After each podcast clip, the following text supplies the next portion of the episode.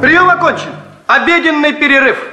Федюнчик, а там что такое? Почки заячьи верченые, головы щучьи с чесноком, икра черная, красная, да, заморская икра, баклажанная. Но самое вкусное еще впереди. Записывайте наши рецепты из котла. Здравствуйте, дорогие радиослушатели. В ближайшие минуты с вами я, Нина Витковская. Дворянские пиры.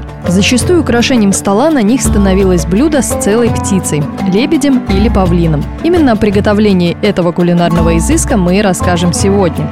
Мясо лебедя и павлина никогда не ценилось. Считалось неудобоваримым с древних времен. На столах эти птицы оказывались только за счет своего привлекательного вида. Но в средневековье любая еда ценилась на вес золота, никогда не выкидывали. Поэтому мясо лебедя и павлина приходилось употреблять в пищу. О приготовлении этих птиц расскажет шеф-повар клуба исторической реконструкции «Борхейм» Кристина Виницкая. И ту, и другую птицу в различные времена в зависимости от различных мероприятий подавали на стол только в оперении. И изначально их готовили целиком, то есть снимали с них перо, отрубали голову, убирали у них ножки и все остальное, а потом собирали птицу обратно. То есть все это дело голова, голова одевалась на палочку, а крылья при, тоже палочками приделывались обратно на воск или на нечто клееподобное. К сожалению, нету точных источников, на что именно перья возвращались на свое первоначальное место. Птичку усаживали таким образом, а, как будто бы она сидит в гнезде, подгибая ноги.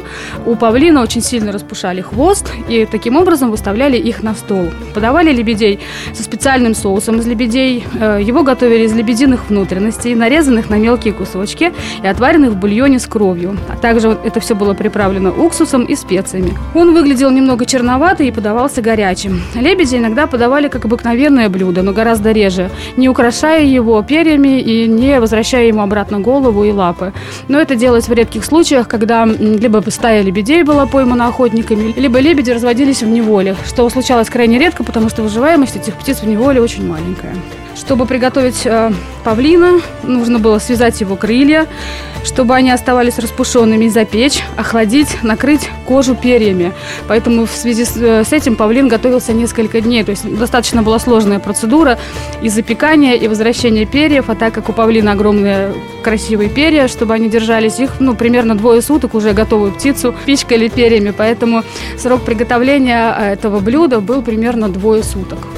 Существовали даже специальные художественные правила для изображения этих птиц. На старых картинах можно увидеть два типа блюд на пирах. Если птица в центре стола сидит на букете из цветов, то это лебедь. А если птица украшена позолоченным гребнем и золотой цепью, то это павлин. На этом наша передача подошла к концу. Готовьте, удивляйте и слушайте о новых блюдах через неделю в программе «Рецепты из котла».